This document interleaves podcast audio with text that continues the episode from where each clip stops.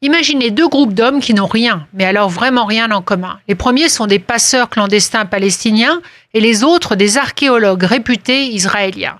Les deux équipes vont se rencontrer dans les tunnels, les Israéliens à la recherche de la fameuse arche d'alliance, les Palestiniens entre deux commerces pour assurer leur survie économique.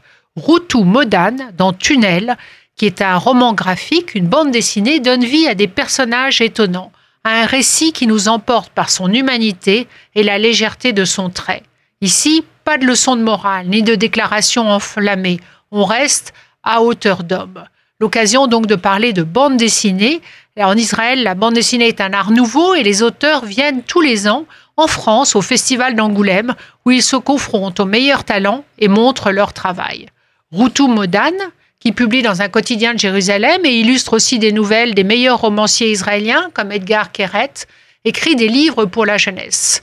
En 2005, elle est élue artiste exceptionnelle de la Fondation pour l'excellence culturelle israélienne.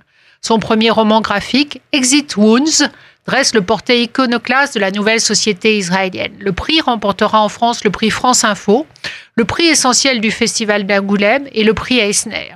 Viendront ensuite la propriété en 2013 entre blessures du passé et rêves du futur, qui sera récompensé par le prix spécial du Festival d'Angoulême.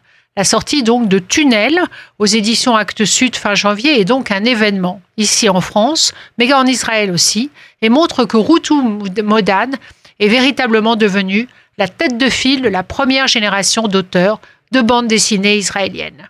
Tunnel de Routou Modan chez Actes Sud.